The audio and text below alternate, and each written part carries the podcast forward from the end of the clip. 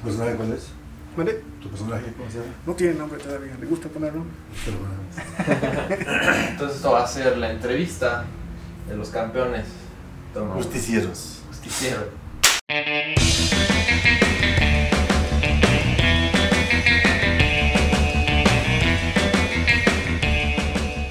Tal? Bienvenidos una vez más a este su podcast Se hace la lucha, el podcast de, de donde hablamos de lucha libre. El día de hoy estoy más nervioso que de costumbre porque, como usted ya lo vio en la descripción, tengo aquí conmigo a uno de mis grandes ídolos de la infancia, a uno de los mejores rudos. Él es Don Jesús Reyes González, el macho de Lagos de Moreno, el padre de más de 20, Máscara año 2000. ¿Cómo está, Don Chucho? Pues muy contento aquí este, visitándote aquí en tu casa y en tu canal, muy contento. Muchísimas gracias por darse el tiempo, por darse la vuelta de estar acá con nosotros. Eh, como lo decía yo hace rato, uno de mis grandes ídolos de la infancia. Yo eh, soy fan del de, lado rudo. Justamente creo que porque crecí con, con, este personaje como el suyo, como, como, como sus hermanos, los Dinamita, que eran esta tercia de rudos que de verdad enamoraban a la afición, ¿no? Es muy fácil eh, tener gusto por, por, un técnico, pero me parece que parte de, del gran legado que dejan ustedes es ese cariño que se le tenía a los rudos. Platíquenos un poquito eh, cómo, cómo ha sido usted recibido a lo largo de esta gran trayectoria de la que ahorita platicaremos como un rudo. Bueno, fíjate que yo empecé de técnico, al igual que 100 caras. No, no sé cuánto tiempo duró de técnico él, pero yo duré como 13 años de técnico y, y no disfrutaba yo la lucha libre. De hecho, varias veces tuve tiempo de retirarme porque como que a veces me aburría. Y a pesar de que, de que me gustaba, pero no, no, no, me enganchaba. Y cuando me volteo de rudo es cuando me enamoro eh, y me engancha la lucha libre. Entonces creo que de rudo pues hubiera sido desde un principio. Pero bueno, a veces es bueno también probar de otro estilo. Y de rudo este es, el estilo de, eh, yo creo que nato de mis hermanos y un servidor. Ahí fue donde empezamos a triunfar. Y a pesar de ser rudos, pues tenemos mucha, mucha porra de nuestra parte. De hecho, tuvimos un, un club eh, que en menos de dos años eran como unas 200 este, eh, admiradoras y dos, tres sabos también ahí. Nada más que hicimos una fiesta en el rancho allá en Lagos y, y pues este, ahí vieron chismes y las señoras se enojaron, ya estábamos casados los tres y se acabó el, el, el, el este, club de fans. El club de fans ahí. Si no, ahorita fuera un millón de, de, de, de fans, pero iba muy bien. Y este, teníamos también nuestro grupo de, de este, sexo masculino también que le agradaba mucho nuestra lucha. Y pues otro, otra parte que pues no le agradaba nada, pero pues iban a, a ver que le rompiéramos el océano a los, a los técnicos de todos modos. Se convierte en rudo después de que Carmelo Reyes 100 caras pierde la máscara con, con de Jalisco. Sí, ya la había perdido mi hermano. Porque él... Eh, bueno, no recuerdo. No recuerdo, pero eh, creo que él ya era rudo cuando perdió la máscara. ¿En qué año de.? No, es que no tengo las fechas. ¿En qué año pierde la máscara? Mm, en, lo, en el 89. Creo que ya era rudo porque de hecho yo le gané a Aníbal siendo ya rudo. Sí. Y ya éramos, ya éramos rudos. Dice usted que no disfrutaba la lucha. ¿Cuál, qué, qué fue el cambio arriba del ring para que como rudo comenzara a disfrutar plenamente la lucha? Pues desde que me, me, presentaron como, como rudo porque me estaban enfrentando a Carmelo, mi hermano, en algunas arenas de en contra y como que no era tan grato. Y una, una, gira, una gira que hice en Guadalajara, para Guadalajara, para Occidente. Ahí dije, bueno, voy a hacer lo mismo que mi hermano. Empecé a golpear a mis compañeros. Y total, pues si me corren, pues ya. No pasa nada. Llegando aquí a la Ciudad de México, veo la lista y, y, estamos en la Arena México, Carmelo y yo de pareja de rudos. Contra no recuerdo los rivales, pero íbamos de rudos. Cuando bajé de, de, esa lucha, dije, esto es lo que yo quería. Entonces, otro día en el periódico Ovaciones aparece, parecían dinamitas, 100 caras y máscara año 2000. Y otra, hay una revista que se llama El Halcón o Combates, este, le puso Hermanos Dinamita, ellos fueron, ellos fueron los que nos pusieron los Hermanos Dinamita. Y es cuando yo me enamoro de la lucha libre en la primera evento que tengo como rudo. Y, y este, ahora de mi hermano 100 caras, este, hicimos una dupla excelente. 1990 fue cuando 100 caras pierden la máscara con Rayo de Jalisco. Y creo que nos, eh, ya andábamos de Rudy después de un año antes a lo mejor. Hijo de Francisco y Agustina, 15 hermanos, de los cuales eh, pues sobrevivieron, digamos, 9. Una infancia pesada, difícil. ¿Se acuerdan? Sí, en especial para mí fue. Siempre ha sido así como que una vida rara la que yo he tenido, pero sigo aquí, ya tengo. Voy a cumplir 64 años, seguro que pasado mañana, y, este, sigo aquí. Desde chiquito nunca pensé que iba, que iba a pasar otro día, porque eh, fue una, una, niñez de, de, general toda la vida, pero de ahí tuve muchas este, situaciones raras ahí que no pensé que pasaba otro día. Y sin embargo, pues ha ido, ha ido, ha ido, como los alcohólicos, solo por hoy esté viviendo, viviendo. Hay, hay, varias anécdotas que ha contado de su infancia, pero una de las que a mí más me sorprende es esta de, de, que tenía dificultades en la vista y de pronto con una caída. Una caída a un tanque, a un pozo de agua y se me quitó eso. ¿Qué, qué habrá pasado ahí? Algo raro, ¿no? Imagínate, yo cinco años y no, y no veía nada en la noche, ya cuenta que tenía los ojos cerrados. Y pues eh, mis padres, estábamos en un rancho donde no había ni doctores, aparte, pues, no es complicado todo eso, ¿no? Y, pues ya se puede decir que es un ciego, ¿no? Digo, al menos en la noche. Y de una caída a un tanque de un pozo de agua, recupero la vista y veía, a partir de ahí veo mejor que, que en el día. De noche, mejor que en el día. Sí, sí. De una caída. Sí, cuenta la anécdota de que lo mandan por unas galletas. Este se queda ahí con. No veía, por eso hasta mis, amigos decían, vente para acá, güero, que decían el güero. Y yo decía, no, lo que quieres es que me estrellen el alambrado. Y, ahí voy, y cuando toma la, nada, nada, se cuenta que te dan los ojos cerrados. Caigo, y cuando salgo del, del pozo, los veía como estaban, hasta les veía las caras de los dientes, como estaban riendo alambrado, me salgo corriendo, veía las hormigas en el camino, cómo el cielo veía las estrellas cuando no veían nada. Es un milagro. Digo, no sé, este, pues no soy muy creyente de los milagros, pero yo creo que fue un milagro. Y como esas, pues, este, más situaciones que me pasaron desde que, desde que te, yo me acuerdo de que tenía dos, dos años, creo. Y me salí ahí eh, con un frillazo, y, pero me hacía del 2 y del 3 y del 1 en la cama, entonces era así como patético y veía a mis hermanos y a mis hermanas que ellas pues no, no pasaba lo mismo con ellos, entonces pues, yo no soy normal, algo diferente soy de, ellos y no para bien. Por eso desde esa edad yo pensaba que no, no pasaba al día siguiente. Y sin embargo aquí está y, con un montón de éxitos, ¿no? sí, no, pero eso te puedo decir que lo que me pasó de chiquito y después pues siguieron las cosas, nunca se, nunca se separaron. Hay otra anécdota que no sé si, si lo he contado o no, pero eh, andaba yo, mi papá, que se dedicaba a comprar ranchos y a vender ranchos y compró un rancho donde había riego de, eh, o sea, se cultivaba con riego de agua de río. Y había un pozo, pues a una distancia lejana, yo andaba regando y, y me dio sed y dije, ahí está el pozo, está lejecito. Era como 50 pasos, pero el agua estaba corriendo ahí en el camino, ahí bien bonita. No, total, pues me pongo a tomar agua de ahí, de, la que estaba regando. Primer día, el segundo día, y no, dije, ¿para qué voy hasta allá? Pues aquí tomo. Tomo otra vez agua ahí y en la tarde empecé a sentir como escalofrío y, y temperatura. Ah, cara, ¿qué pasó? No, pues apenas este, mi hermano, el mayor, apagaba el motor. Apenas lo apagó, ya eché el agua ahí al surco y me fui apenas llegué a la casa. Y, y con temperatura. bueno, ahí este, empecé y ya no me levanté y al doctor y al doctor y al doctor y no se me quitaba y no, no me daba hambre con temperatura y este, mal, mal. Y, vamos al doctor y medicamento y nada de eso. Pues un mes, bueno, pues era, ya era mucho.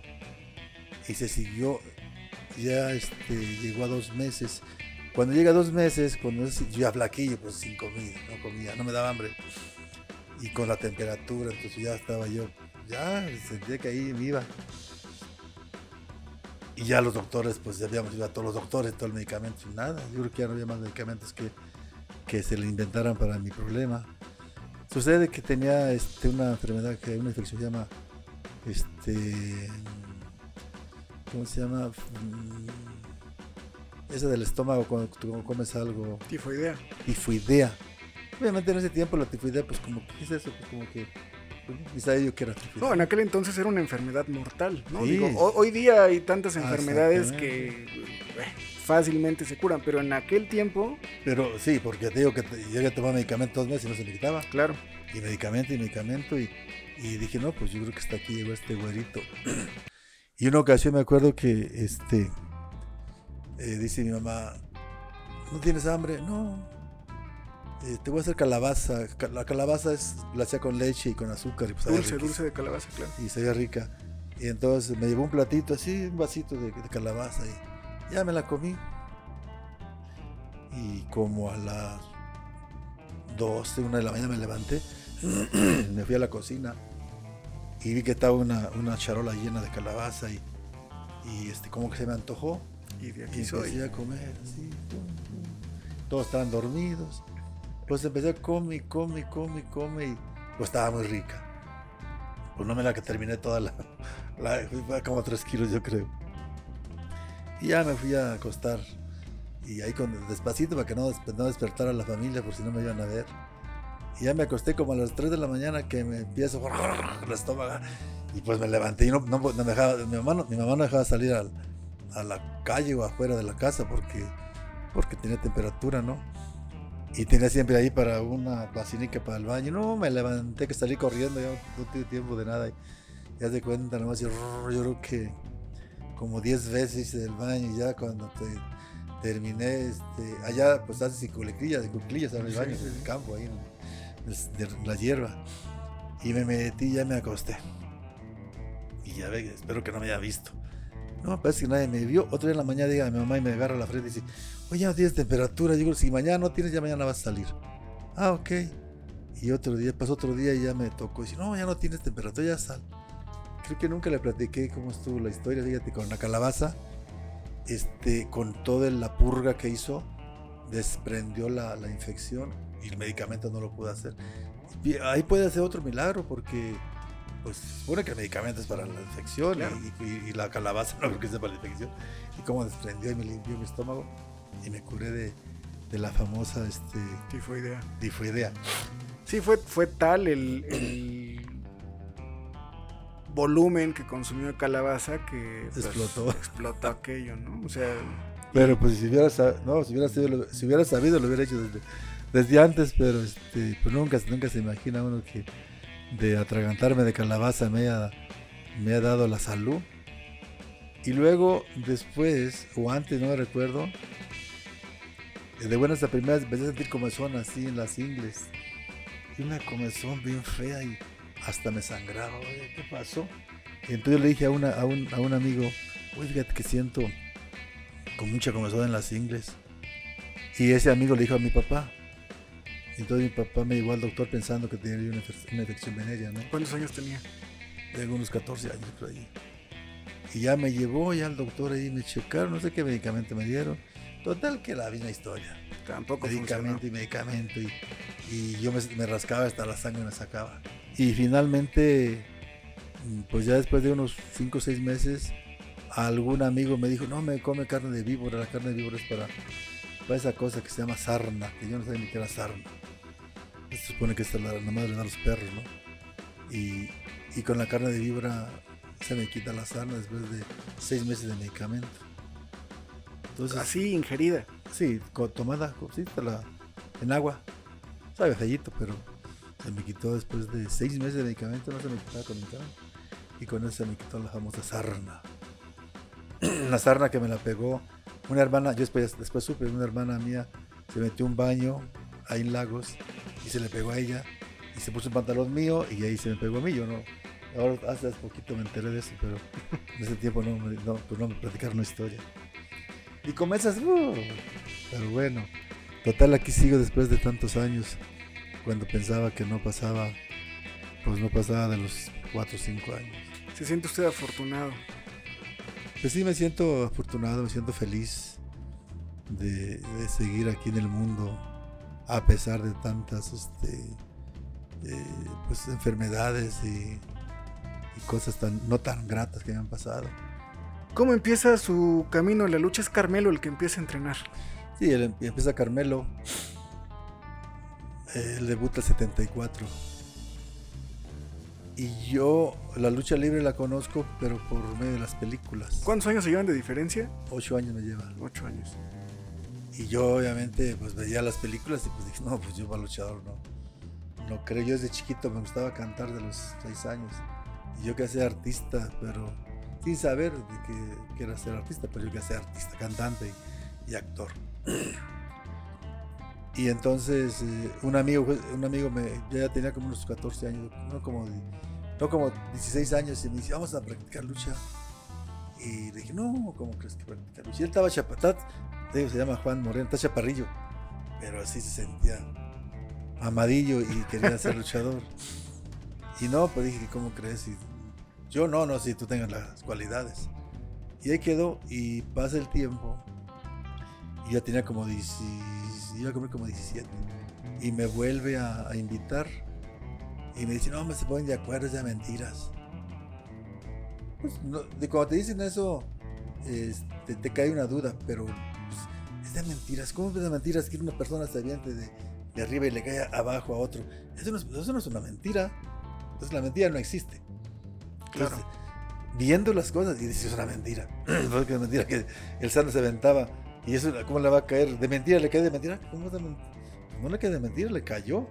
Los kilos que pesa le cayó. Como le haya caído, pero le cayó. Y los dos son los cuerpos, los dos cuerpos resisten el golpe. Y aún la gente, pues como que es un mito de toda la vida de que la lucha es de mentiras. Bueno, tal. Pues dije, ah, pues es de mentira, pues vamos a probar. Nos fuimos a León, Guanajuato. Y el primer día que practicamos este, la lucha libre, él en 15 minutos o menos se dislocó el codo. Y dije, fíjate, es de mentiras, si fuera de verdad, entonces, ¿qué te hubiera pasado? Y ya no volvió a entrenar, yo me seguí, me seguí.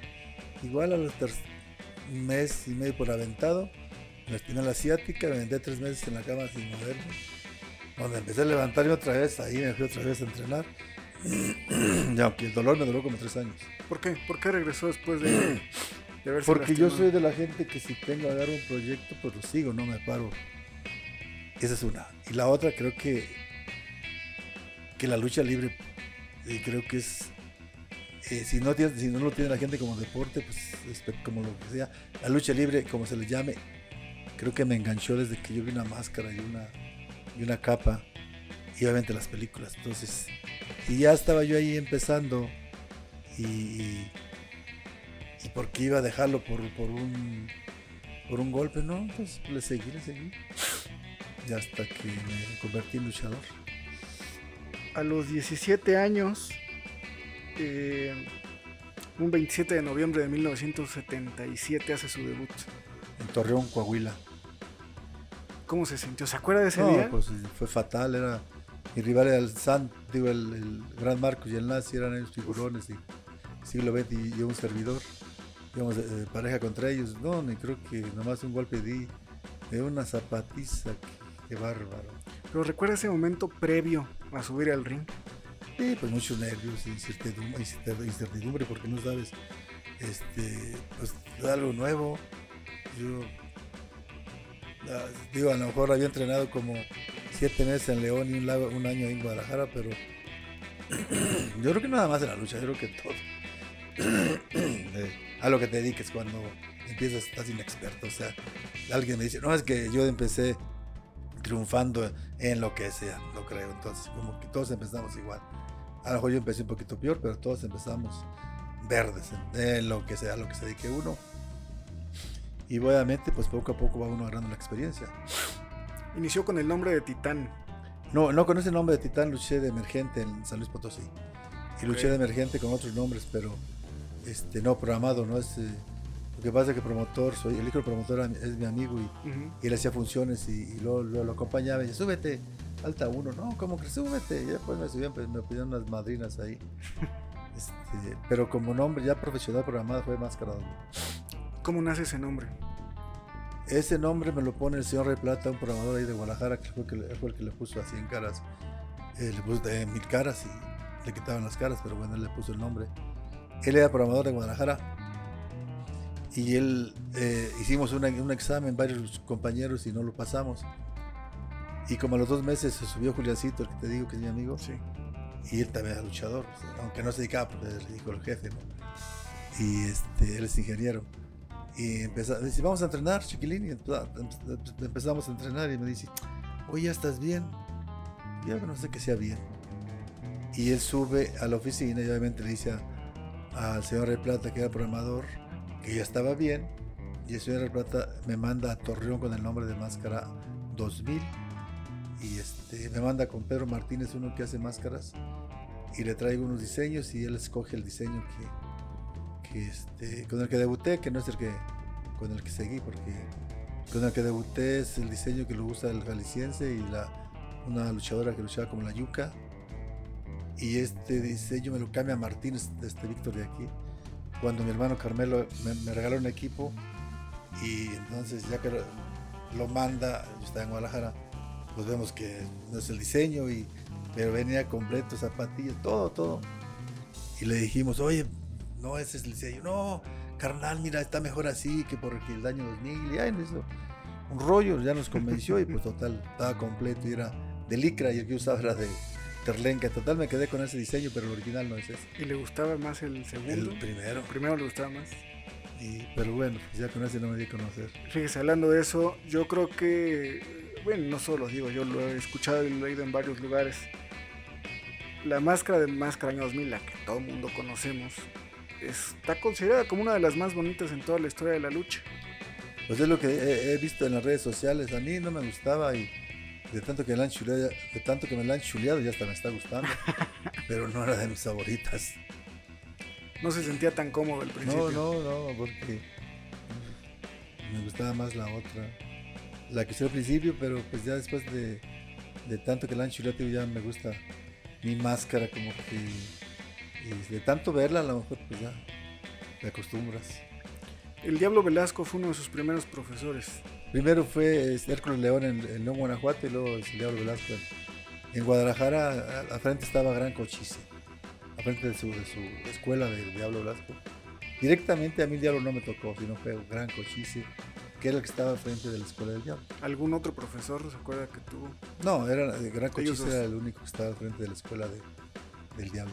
¿En qué momento, digo, usted lo dijo hace rato al principio, pues eres, eres inexperto, este, hay dudas, hay nerviosismo.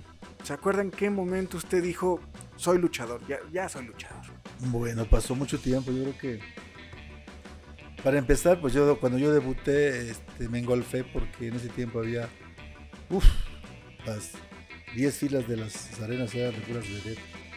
Entonces, este, el luchador que, no, no todos, tuve la fortuna de, desde que debuté como que tuve mucho impacto con las damas y, y no, pues puro alcohol y puras fiesta y, y empecé a subir de peso. y- Total que después de yo debuté en las estrellas ya estaba en las terceras a los dos años. Y una ocasión me- me dijo el señor Rey Plata trabajando en una lucha, dice, oye muchacho, mejor vete a ordeñar vacas. Así de plano me dijo, y, y pues yo iba para allá como que, pues no, daba, ni agarraba experiencia en la lucha, engolfado ahí con el alcohol y las mujeres y el cigarro.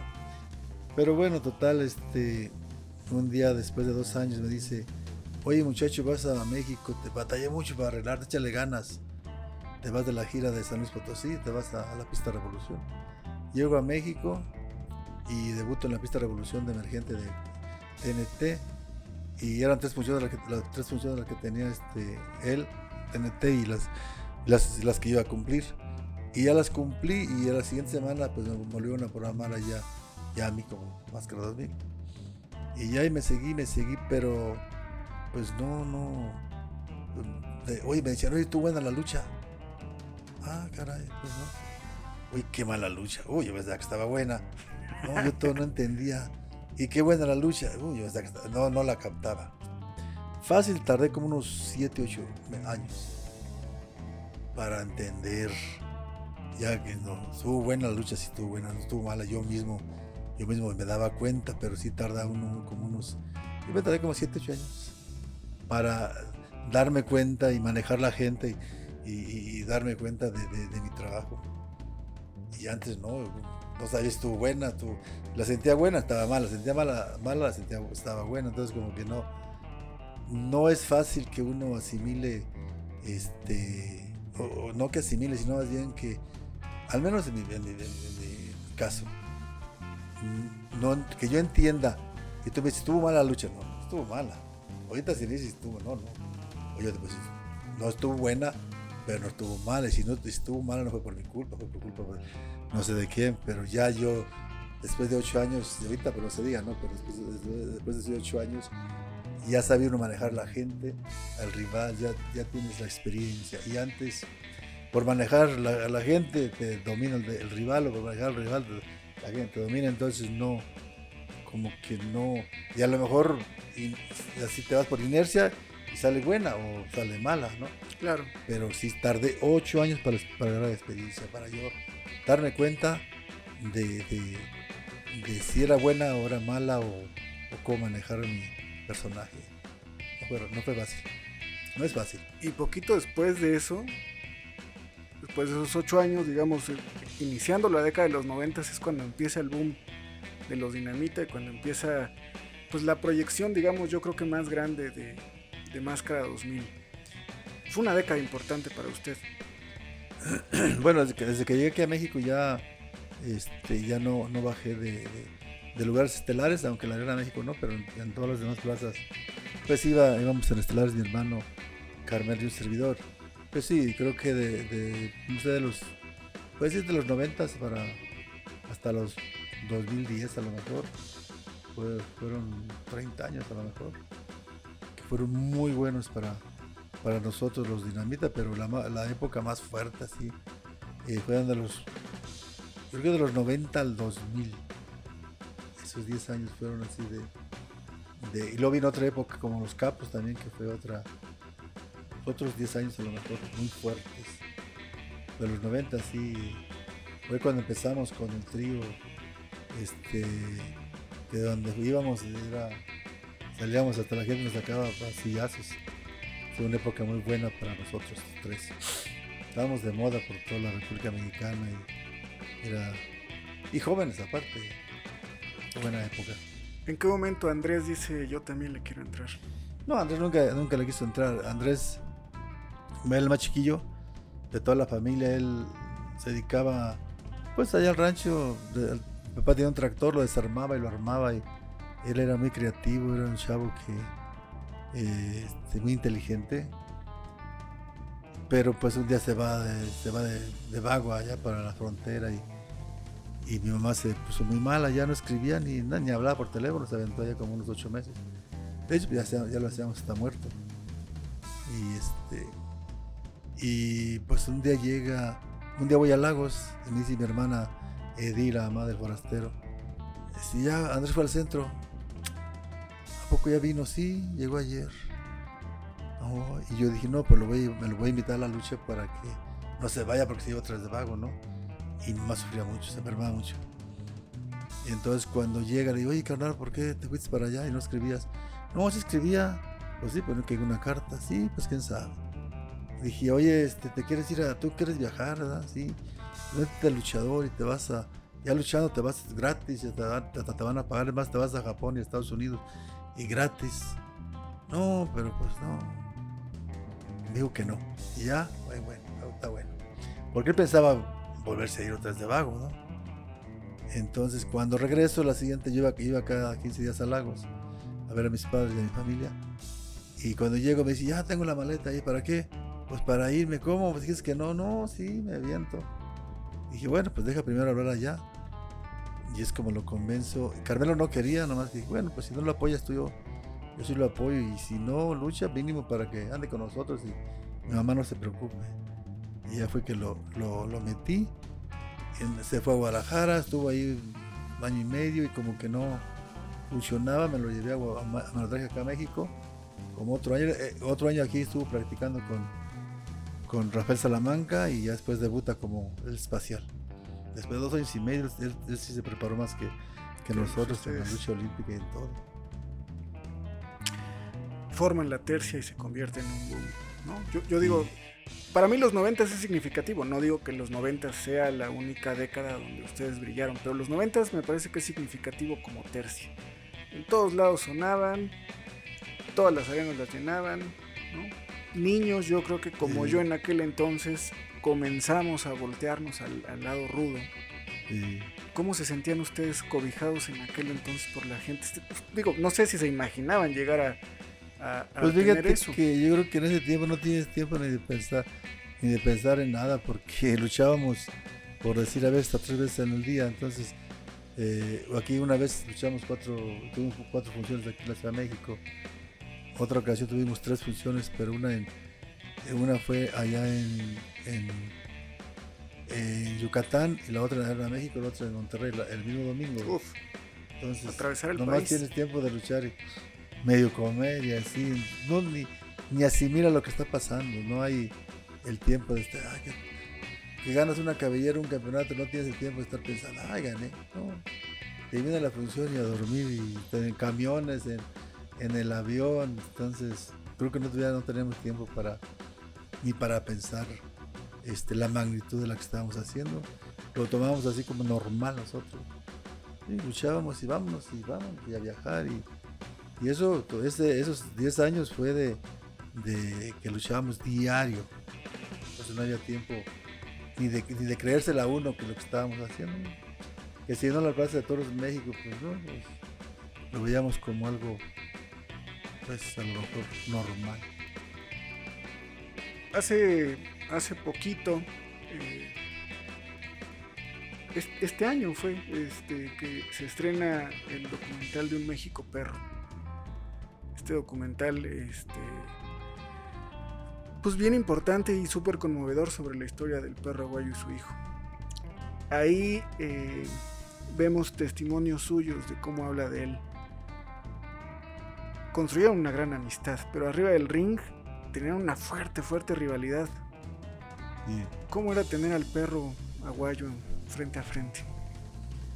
Mira, eh, cuando yo conozco al perro, este, fue en Guadalajara, ahí la segunda lucha que yo tuve, casualmente fue contra el perro guayo. Y este, que los gemelos diablos. Pues, el perro guayo en ese tiempo era la máxima figura de. Siempre fue, el perro guayo siempre fue un personaje, este, yo creo que extraordinario, fuera de lo normal de lucha libre. Y porque tenía una fiereza, no, no, no, no, no. Él levantaba pasiones y era lo máximo guayo. Tenerlo como rival y no era, era doble placer tenerlo como rival y, este y estar luchando eh, eh, con el amigo porque mis, nos hicimos amigos casi desde que ahí ahí en Guadalajara empezaba lo conozco pero no nos hicimos amigos sino que eh, a los poquitos meses voy a Monterrey yo lucho en otra plaza y él lucha en otra pero nos encontramos en un centro nocturno y ahí y ya pusimos a platicar y ahí fuimos amigos somos amigos de, de toda la vida Hay un, Obviamente, ya después este, vino, luchábamos de pareja.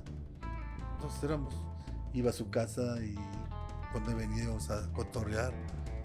Y después eh, me- me él se vuelve, vuelve técnico. Y es, ya es donde empieza la rivalidad. Pero bueno, pues ya arriba del ring nos dábamos a llenar y abajo del ring y había una, había una amistad, este, como consolar. Algo extraordinario que Arriba de arriba, pues eran, son mis rivales, y abajo, pues es otra persona. Abajo es fulano de tal, arriba es el personaje. claro, Y nos dábamos, creo que más fuerte que, que con otros. eh. Aparte, creo que te sacan, eso, eso de la lucha, hay luchadores que te sacan la, te sacan el, te, te sacan el coraje y otros, ¿no? Y ellos dos en especial, pues sí, tenían esa la casta. capacidad. Tenían esa capacidad de sacar Sí. la casta. Se, se habla mucho a veces de, de que cuando, cuando hay un buen luchador frente a otro, ¿no? el, el- el- el que es buen luchador, el que tiene la experiencia, la trayectoria, tiene esta capacidad de hacer lucir al otro. ¿no? No quiere decir que se deje el otro, sino pues justo tiene que ver con esto, ¿no? con sacar la casta, con, vaya, con picarle para que dé lo mejor de sí. Exactamente. Así era el perro. Yo creo que hay, hay cinco luchadores con los que yo siento algo similar que es eh, Ringo Mendoza y otro igual, y mi amigo también. Y nos damos unas madridas, el Atlantis, otro, Solar, el Rayo y Ringo Mendoza, el Perro Aguayo. Entonces creo que ellos, ellos cinco es con los que tienen más rivalidad y es con los que este, eh, hay, una amistad y, que tengo una rivalidad. Pero hay otros cinco que a lo mejor no tengo una amistad, pero también que subimos muy pocas veces, pero también nos damos a llenar. Este, con el último guerrero, yo hace poquito que luché, nos dimos una madrina y no, no es mi amigo, no, o sea, no somos amigos, pero somos compañeros. No siempre la amistad eh, eh, son los, no sé, por ser amigo, le das más, eh, más fuerte, simplemente hay luchadores que tienen ese don de, de, sacarte la casta y, y, otros que pues no, aunque quieras, la lucha es, toma otro, otro, nivel, pero este, finalmente el espectáculo mm, tratar de que a la gente le agrade. Hay un testimonio suyo que a mí me, parece brutal en esta película del perro aguayo donde, usted dice, este, de, de, pronto la gente, en algún momento la gente decía, no, es que eh, los luchadores ni, se pegan de a de veras, esto ni es de a de veras, y la lucha no es real, menos la que hace el perro. E, es así tiene que ver con esto, ¿no? Tiene que ver con, con esta capacidad, este apasionamiento que tenía él para, para entregarse. Sí, cuando yo estaba morrillo, este, él ya era un figurón, yo estaba en el rancho y yo oía a la gente que decía, la lucha libre, pues, siempre, eh, siempre, se hablaba de que era de mentiras, siempre la gente lo, así lo, tenía, lo manifestaba, pero decían, pero el perro guayo no, ese, ese lucha de verdad. Cuando el perro guayo sí luchaba de verdad. Pero todos los demás según no luchaban de verdad y bueno, pues lo que pasa es que el perro guayo luchaba, no luchaba de verdad, el perro daba su vida, el alma, daba todo. Eh, y los demás pues sí luchaban, todos luchan de verdad, nada más que, el, perro guayo, pues él, él era extraordinario, el personaje fuera de serie. Sí, a lo mejor no es que los demás no dieran el 100, sino que él daba, el 200. Él el 100, él daba 200. Y después tuvo que pagar la factura, ya ves que después muchas lesiones y, pues ya tuvo un final medio tristón. Después de todo esto, de esta amistad, de esta, de esta rivalidad, ¿qué sintió usted de haber perdido la máscara con él? Bueno, en su momento obviamente pues me sentí triste, me sentí este un shock de haberla perdido. Así con él hubiera sido con otro, pues hubiera sido un sentimiento. Pero obviamente ya cuando pues ya pasa los meses y, el tiempo, bueno, pues haber perdido la máscara con el perro guayo, creo que este es un plus. Haber perdido el perro guayo. Pues, Para el currículum. Fuera de serie, sí, ¿no? En su momento, digo, pues el momento no, fue agradable, pero ya ahorita sí me pongo a pensar, pues si he perdido la máscara con el perro aguayo, luchador emblemático, luchador. Este, yo creo que él y Galindo, bueno, hay varios, ¿no? Pero yo creo de los más salvajes, ellos dos. De los más carismáticos. Hay muchos, ¿no? Pero a lo mejor a Ray Mendoza también otro personajazo. Pero bueno, fue de otra época. Mi época fue el perro. Ahora, en la lucha libre mexicana, la incógnita es algo muy especial, ¿no?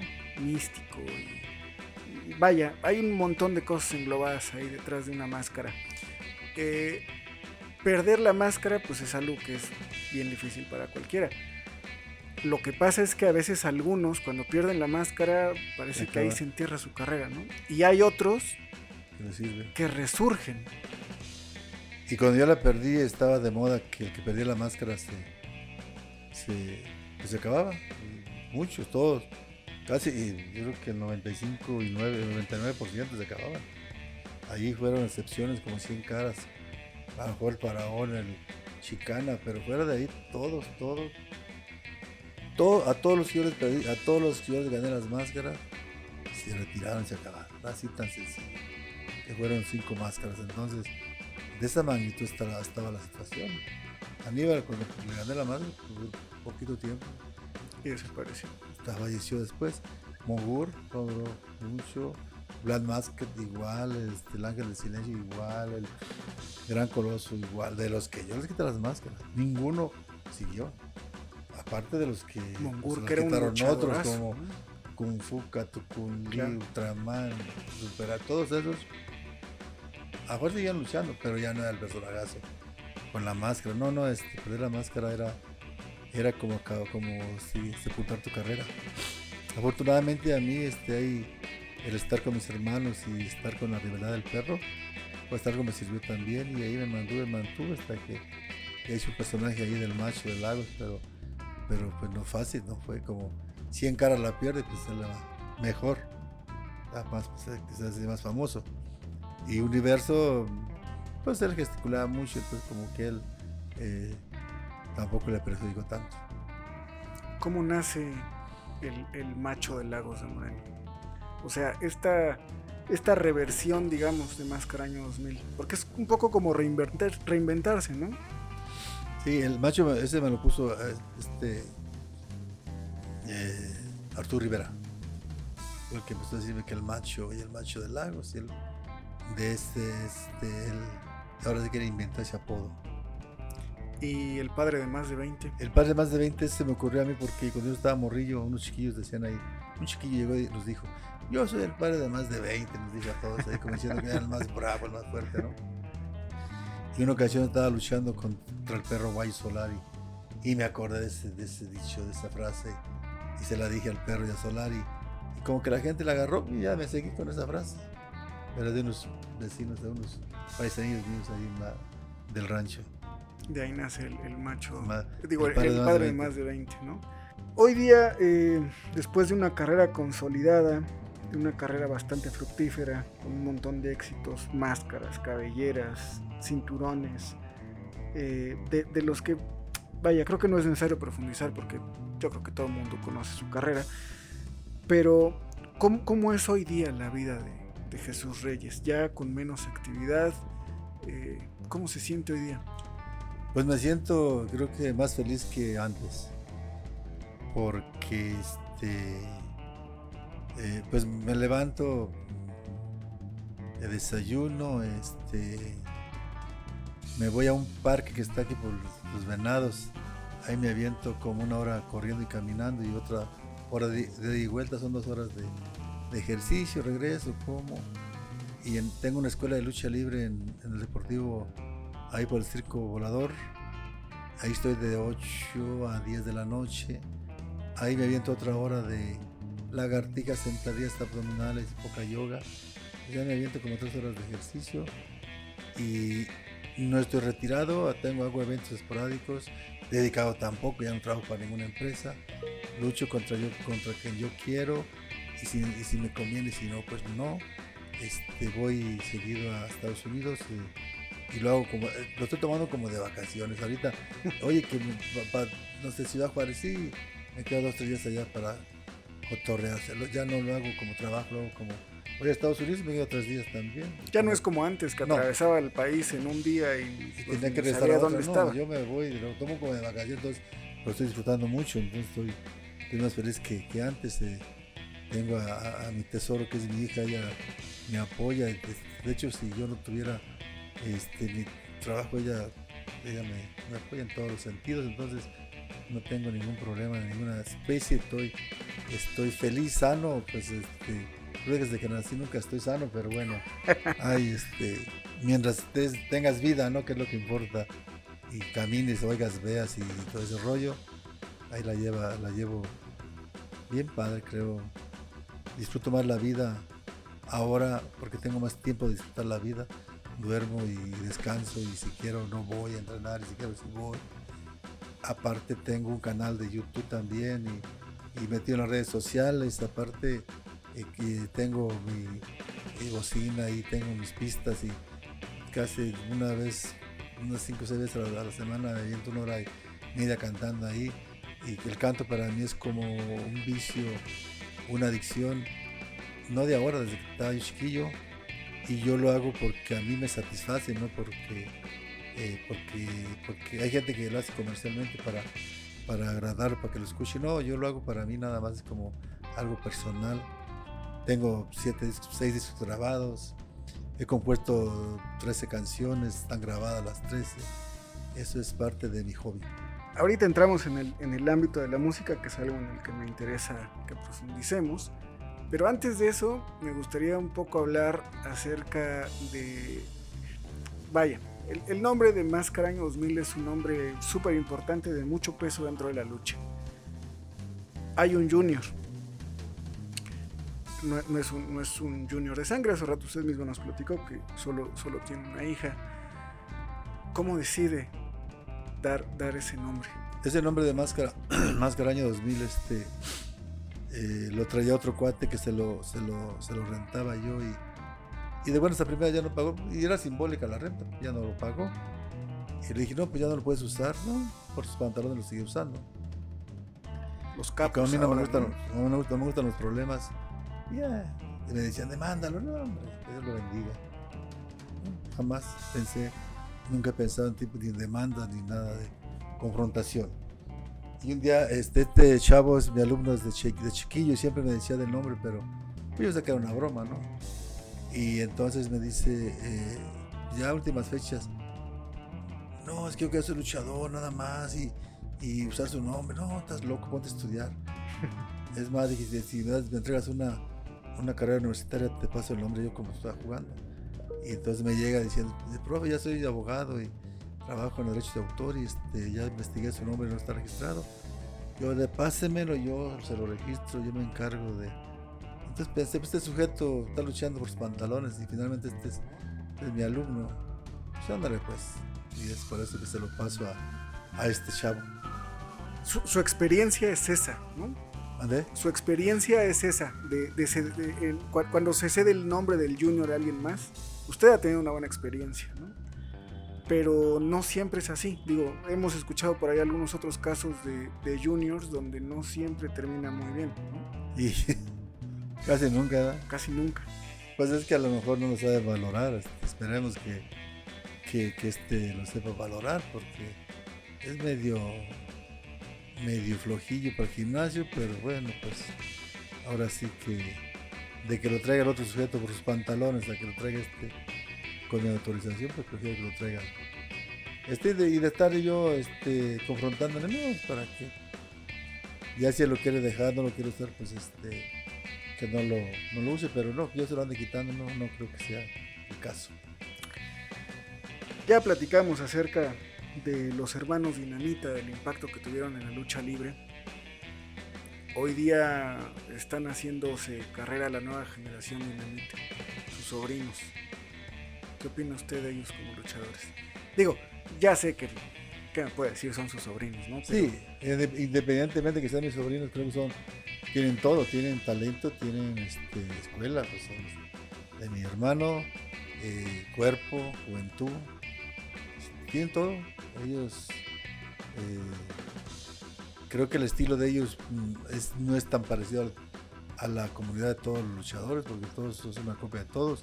Creo que tienen un estilo un poco diferente, sin llegar también a algo extraordinario, pero sí, creo que son un poco diferentes a todos. Sería los más, lo único diferente que hay ahorita, porque todo lo demás es una copia de lo mismo. Y yo les, este, les veo mucho futuro. A los cinco, son cinco. hoy, hoy día, eh, guardando las proporciones, pero el, nombre de la nueva generación Dinamita comienza a pesar también en, las arenas, entre otros luchadores. ¿Se, ve usted reflejado en ellos? O sea, de pronto los ve y se acuerda de sus momentos cuando, cuando entraban los, los tres hermanos Dinamita del cuadrilátero. Este, no, no, yo creo que no, porque ellos tienen otro estilo. Ellos para empezar pues, tienen otra preparación, son un poquito más, más aéreos, son más espectaculares. Nosotros no éramos ni aéreos ni espectaculares, nosotros éramos más cantineros, más de trombón. Entonces ellos son un poquito más ágiles. No, no, no hay, en ese sentido no. Creo que ellos pues, traen otro, otro estilo más alegrón menos agresivos se puede decir. Nosotros éramos más salvajones. Ellos son más elegantes, creo. Pero rudos a final de cuentas. Sí, pero Digo, este, lo- vimos la, reflejarme con ellos, no, no creo que nosotros éramos más, más brutales, más salvajes y no tan elegantes. Ellos son como que más acá. Su, su, entrada en la pasada triple manía, digo, para los que crecimos en los noventas viendo, viendo a los hermanos Dinamita, pues fue un golpe directo a la nostalgia, ¿no? Volver a ver cómo estos eh, reinventados capos, esta nueva generación dinamita entraba. Por eso lo decía yo, que si usted se veía reflejado en ellos, ¿no? No por el estilo luchístico, sino por el impacto arriba del ring. Pues no, yo creo que no, yo creo que ellos tienen este tienen otra frescura diferente a, la que teníamos nosotros, eh, otro sello, este, digo, con la misma idea, pero creo que, que no, no, no, no me veo reflejado, creo que, yo creo que ni mis hermanos, no sé, Carmelo, no, porque sí, sí este, ellos son, todos somos diferentes para pensar, claro. pero no, no, no hay, no hay un reflejo. Hablemos ahora sí de la música, ¿no? Hace rato usted lo dijo. Cuando usted era niño quería, quería ser artista, quería ser cantante. Hoy día tiene 13 discos grabados. 6. 6 discos grabados, perdón. 13 canciones grabadas compuestas mías. 13 canciones de su autoría. Lo podemos encontrar en Spotify, búsquelo en Spotify. Spotify. Este, entre otras plataformas. Pero eh, de toda la vida ha tenido gusto por la música. ¿Cuándo dijo, a ver, voy a grabar algo? Cuando una, recuerdo que una ocasión me dijeron, ese Conan va a grabar un disco y octagón. ¿Cómo? Pero si eso sí, digo, yo no canto tampoco, pero yo ni siquiera les gusta cantar. Me van a grabar un disco. Ah, no, pues entonces yo grabo también, porque pues, a mí sí me gusta, mínimo, ¿verdad? Y de ahí sí me ocurrió grabar un disco. Y grabé el primer disco. Y después grabando el primero, pues ya me conecto con la gente de, ese ambiente, pues ya me sigo grabando más discos, pero fue por eso, porque dijeron que Conan y, y Octagón iban, iban a grabar un disco. Pues a mí no me gustaba cantar, porque a él ni siquiera le gustaba cantar que yo supiera, ¿no? Uh -huh. Y de ahí me vino. Claro, y además no nos imaginamos. Y el 94, 1994 grabé el primer disco. Y además no nos imaginábamos a un Conan cantando, ¿no? Pues ahí, según iba a ser de no algo de ese tipo de música que estaba de moda.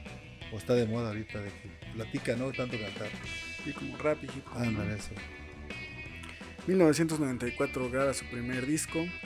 Eh, insisto, hoy día eh, mucha de su música está en Spotify. Ha grabado videoclips. Sí, varios. ¿Cómo se siente con la música?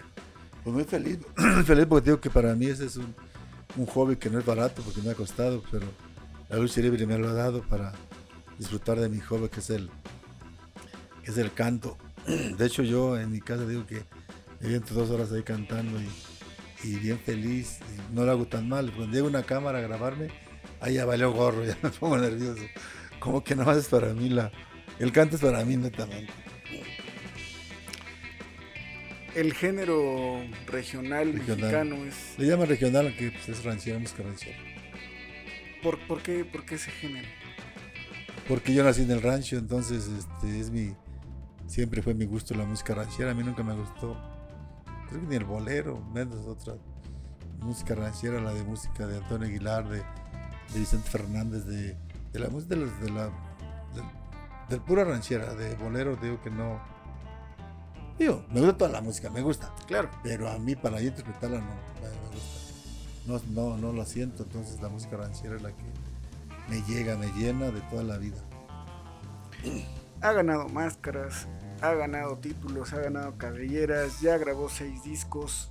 ¿Qué sueño le falta por cumplir a Mascaraños? Fíjate que se me, se me, ocurrió un sueño hace poquito de quitarle la máscara a un luchador allá en Estados Unidos porque nunca le ha ganado a nadie allá. Y se me ocurrió ganarse la solar, aunque sea mi amigo, abajo de, la, de acá abajo del río, pero arriba este, se la quiero ganar en Estados Unidos para que vean que está bien guapo el solar. Eso es lo que le quedaría a Mascaraños 2000 por cumplir. Nada más sería eso. ¿Algún sí, porque, sueño en la música? Porque este, ya tengo todo.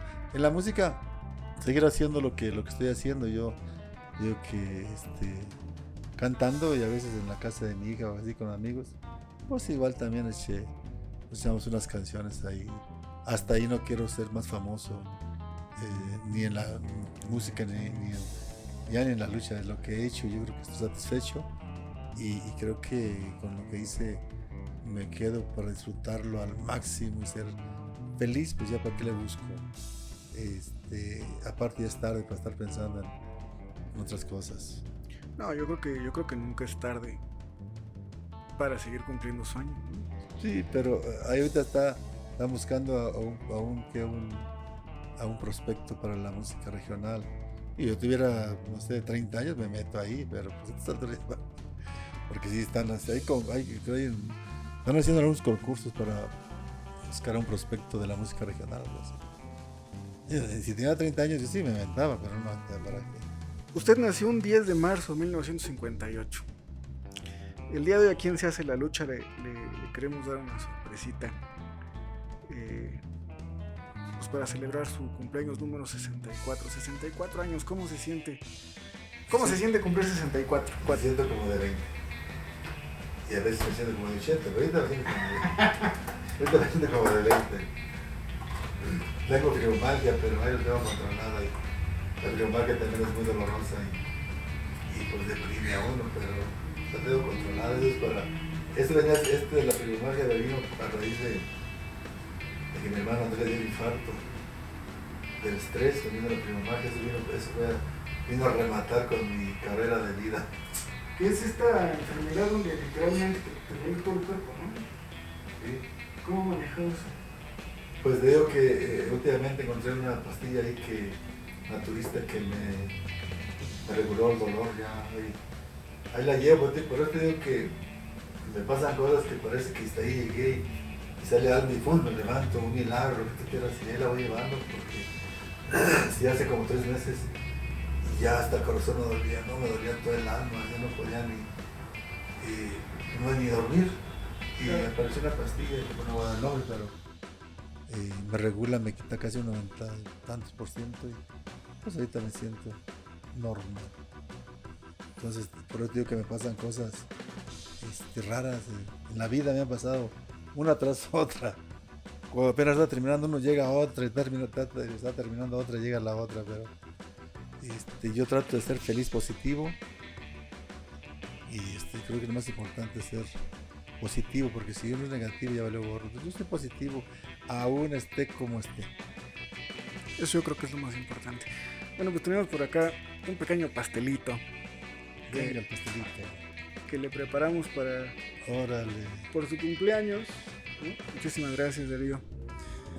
Esperamos que, que su Pero cumpleaños. cántame las mañanitas, no, No, puro no, claro, claro, se la vamos a cantar ahorita, pero esperamos Venga que su cumpleaños número 64, 64. Sea, sea de verdad, eh, pues que siga colmado de éxitos, que siga colmado de Fíjate, bendiciones. ahorita que me estás recordando, yo, a, una señora que esas que leen las cartas y ese rollo. Le dijo que le íbamos a dar un pastelito. No. y ese del café. Hace muchos años me, me me- me decían esas dos señoras, usted va a ser feliz hasta cuando usted esté grande. Oye, cuando yo tenía 20 años, 25, 30 años, me decían eso. Puta, ¿y cómo? Pues si no creo que llegue hasta allá. Usted no va a ser feliz de joven, de- de- Casualmente ahora después de mis 60 y tantos años soy más feliz. Casualmente. Y antes no, a pesar de la piromalgia. Y antes tenía otras situaciones más, este, más críticas en, otro, en, otra, en otra entrevista te las voy a contar porque hay otras más fuertes que no te conté porque más fuertes, así más fuertes de que ni la vas a creer. La Y dejamos ese para las, una ese segunda las- parte. ese padecí 12 años, entonces creo que esto que me pasa pues es un juego comparado con lo que viví. Fuertes, cosas fuertes. Muy bien, pues mi querido Darío, si me acompañas con las mañanitas. ¿Listo? Estas son las mañanitas que cantaba el rey David. Hoy por ser día de tu santo te las cantamos aquí. Despierta, Chucho, despierta, mira que ya amaneció. Ya los pajaritos cantan, la luna ya se metió. ¡Bravo! Chucho, Bravo, bravo, cumpleaños. Gracias.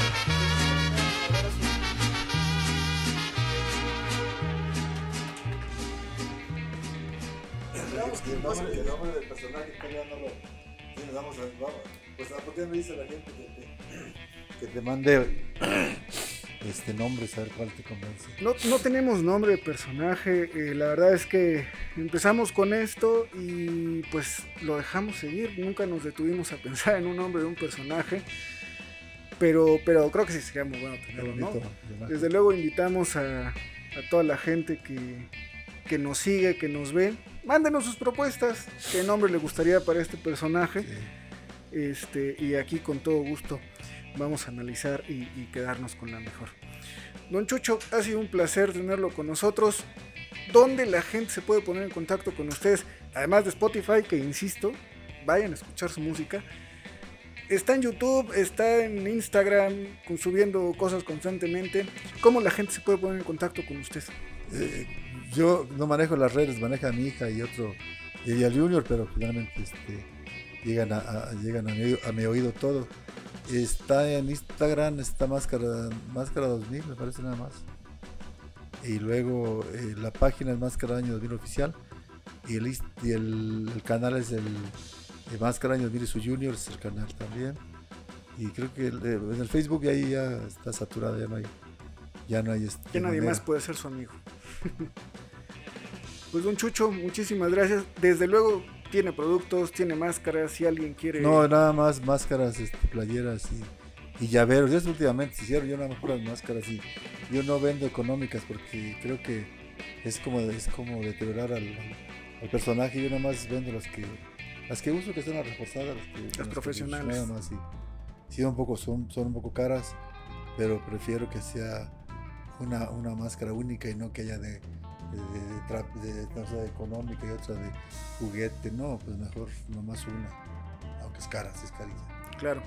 Si alguien quiere adquirir sus máscaras, sus playeras, ahí en sus redes sociales. Sí, eh, por Instagram o por la, por la página de Máscara Años Mil oficial. Perfecto, muchísimas gracias. Pues muchísimas gracias nuevamente por, por darse el tiempo. Lo comprometemos para una segunda parte, para claro estas otras historias. La, la otra historia que está más macabra, que, que esa sí está fuera del lugar y está increíble. Deja apago la vela, si no. No se va a quemar el pastelito. ¡Eh! Pues muy bien, muchísimas gracias, Máscara Año 2000. Nosotros estamos muy contentos de tenerlos acá con nosotros. Muchísimas gracias a todos los que se han quedado hasta este punto del podcast. Ya lo saben, si les gustan nuestros contenidos, por favor, suscríbanse, compartan, denle like y ayúdanos a llegar a más personas interesadas en la lucha libre, como todos ustedes. Muchísimas gracias nuevamente, don Chucho. Al contrario, gracias a ti y espero otra este, invitación. Te voy a contar, tengo como unas eh, cuatro anécdotas también eh, que, que, pues se puede decir que dan, son como milagros que haya salido de, esas situaciones, pero sí son fuertes, que pues sí tardaría mucho en contártelas. Pero en otra ocasión te las, las cuento para que la gente las conozca y vea que este cuate es un superviviente de los Andes. Desde luego, esta siempre será su casa, este siempre será su podcast y estamos nosotros gustosos de, de recibirlo para tener esas anécdotas. Gracias. Muchísimas gracias a todos, nos vemos en la próxima.